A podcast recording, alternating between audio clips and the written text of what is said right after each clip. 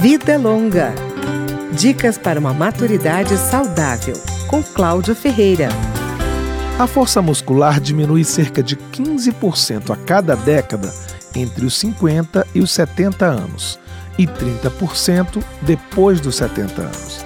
Mas até um terço da perda da chamada capacidade funcional devido à idade pode ser revertida com a prática de exercícios físicos regulares. A redução da força muscular compromete a independência do idoso. Portanto, mexa-se. Vida Longa, no Dia Mundial do Idoso.